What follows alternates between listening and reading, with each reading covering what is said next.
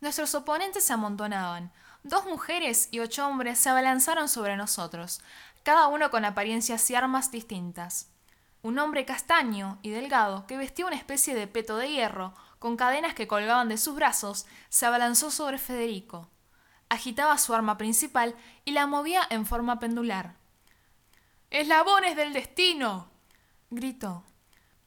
Ante nosotros, los eslabones de sus cadenas se separaron y Federico se desvaneció en el aire.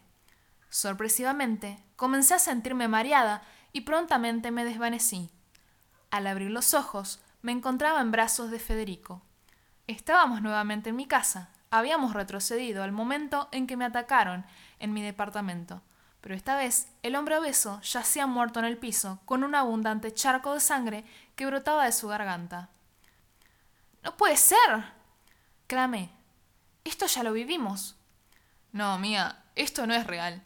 Al menos no todavía. El penta que nos atacó está tratando de cambiar la realidad.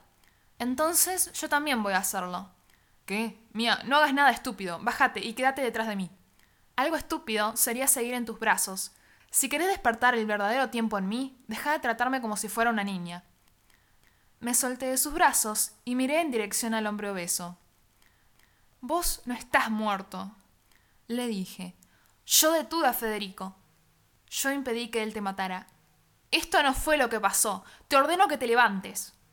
Apunté con mi dedo índice hacia él y un extraño vapor brotó de mi dedo, que había alcanzado velocidades tan altas que calentaba todo el aire que desplazaba a su alrededor.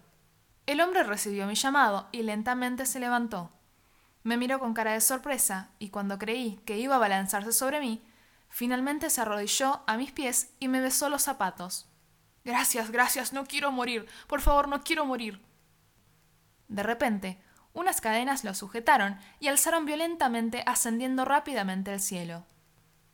Llévate todo mi tiempo, imploró él. Ahora mismo te lo estoy transfiriendo, pero por favor no dejes que me maten. De repente, más y más poder emanó de mí. Sentía vibrar los sonidos en otros niveles, en otras escalas. Federico era testigo de mi inminente transformación. Apunté con mi dedo hacia esas enormes cadenas que caían del cielo y los sujetaban y clamé. Si los eslabones de tus cadenas pretenden unir momentos que no existen y separar los que sí ocurrieron, tus cadenas son un simple fraude. Y por ello no tienen lugar en mis ondas del tiempo presente. La cadena se rompió y aquel hombre cayó pesadamente al suelo. Se puso toscamente en pie y se alejó de allí a toda velocidad. ¿Qué fue eso, mía? preguntó boquiabierto mi guardián. Nunca te enseñé ese hechizo, y sobre todo, ¿por qué invocaste una técnica con referencia al presente? No conozco a nadie capaz de invocar en un ataque al presente. Habiendo tantas líneas temporales afectando el presente, ese es el peor escenario. No, Fede, respondí. Mi pasado fue terrible y nunca pude cambiarlo. El futuro aún no está escrito. Entonces, hoy, acabo de decidir que mi tiempo será el tiempo presente. No lucharé contra el fin del tiempo ni contra el pasado que no pude cambiar. Voy a pelear contra el tiempo por el presente. El hombre que nos había transportado hasta ahí por fin cayó desde el firmamento como si fuera un bólido. Dejó un surco inmenso en el suelo y comenzó a agitar sus cadenas. Federico extendió su dedo y aclaró que ya no podía atacar con un golpe de tiempo, no tenía suficiente fuerza para ese ataque. Alzó su mano y con ella disparó un haz de luz con el que logró ralentizar la velocidad de desplazamiento de nuestro oponente.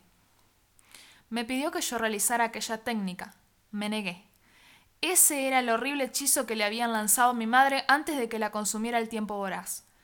Me dijo que no había otra opción, que de lo contrario todos moriríamos. Comencé a dudar, pero él cruzó sus ojos con los míos y me pidió que lo hiciera por los chicos, por Sophie que seguía indefensa en el presente, a merced de nueve terroristas del tiempo. Esa sola razón bastó para que cerrara el puño y lanzara aquel ataque que apenas conocía. Me lancé sobre mi rival y con el puño cerrado lo golpeé en el pecho. El mundo entero se desdibujó y pude ver todo a través de las distintas dimensiones. No solo podía ver hacia atrás, sino también lo que hubiese podido ser y no fue. No quería destruirlo, en verdad solo quería cambiarlo. Busqué en todas las alternativas donde aquel rival pudiese ser una persona noble y justa, pero tristemente no lo encontré. En todas las líneas temporales, aquel hombre estaba destinado a ser perverso y horrible. Seguí retrocediendo, pero él se liberó de la contención de Federico y respondió con un revés de su mano que me arrojó al suelo. Agitó su cadena, pero ésta se deshizo. Al parecer, mi golpe de tiempo incompleto le había quitado aquella extraña habilidad. De todos modos, había desperdiciado un ataque único e irrepetible. Otra vez estábamos a merced de nuestro oponente. Cuando aquel hombre se había arrojado hacia mí, Federico lo embistió y gritó ¡Al Ambos desaparecieron como la luz que se apaga en la oscuridad y por mi parte yo volví al presente. Soumaya combatía cuerpo a cuerpo y golpe a golpe contra otros nueve atacantes que habían arrinconado al grupo. Le pedí a Luca que fuera a la aljeringa, que Fede necesitaba ayuda, y él, con bastante temor y temblando, se teletransportó allí. Soumaya nos miró y sus cabellos se transformaron lentamente en blancos. Había envejecido. Chicos, nos dijo con impotencia. Bloqueen el tiempo. Váyanse de este lugar. Voy a soltar a la gran bestia. Ah, mía. Ya tiene tu mensaje. Le dejé un papel en el bolsillo de su pantalón. ¿Qué? Pregunté. Solo recordá lo que te dije, aunque no lo entiendas. Son demasiados. Voy a invocar al tiempo voraz. Tiago, usa la dilación del tiempo objetivo. Tiago obedeció de inmediato, y prontamente invocó la burbuja que nos ocultó de la vista de todos. Bajamos corriendo por las escaleras, cuando ella finalmente arrojó su mayor ataque. ¡Tiempo voraz! Un destello iluminó el cielo nocturno, y un rugido animal estalló en nuestros oídos. Mientras nos alejábamos, Vimos en la oscuridad que una bestia invisible e incorpórea devoraba, trituraba, aplastaba todo a su paso, para finalmente engullir aquella realidad por completo. Esa era la verdadera crueldad del tiempo, la que devora hombres y bestias, épocas e imperios, ideas y dogmas. La fuerza ciclónica que lo devora todo y que puede durar unos segundos o varios siglos. Bajamos a toda velocidad repletos de pánico y con nuestros cuerpos sumamente flojos, no teníamos las llaves para entrar en el auto. Intentábamos romper la ventanilla cuando de repente Luca y Fede cayeron sobre el capó de nuestro vehículo, dejándole una leve abolladura. Luca temblaba como una hoja al viento. ¿Qué pasó? pregunté. No hay tiempo, no acabamos con él, pero gracias, mía. Me mandaste el pendejo y gracias a él estoy vivo. Me había quedado sin tiempo y pude tomar el de él. Nuestro auto escapaba a toda velocidad, mientras distintos escombros caían del cielo.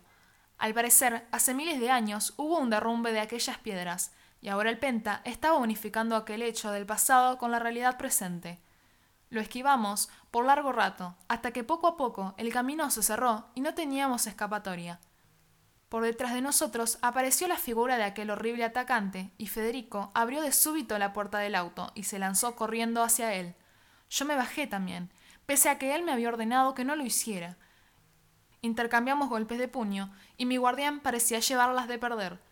Intentó en vano apuntar con su dedo, pero él lo golpeó incansablemente hasta tumbarlo al suelo, y una vez allí, le pateó las costillas incontables veces hasta asegurarse de que escupiera sangre. Cuando creímos que su fin había llegado, vimos a un hombre mayor que apareció de la nada, de unos sesenta y tantos años, detener el puño del penta. Aquel hombre de barba blanca, prolijamente recortada, lo tomó del puño y torció su mano en dirección opuesta hasta escuchar el crujir de sus huesos. Terrorista, sabes quién soy, ¿verdad? El hombre no respondió. Levantar la mano contra cualquiera de mis discípulos es levantar la mano contra mí. ¿Acaso vas a levantar tu puño contra mí? Jano. Clamó Federico antes de desmayarse. Su rival siguió forcejeando, y aquel hombre arrojó una moneda al aire.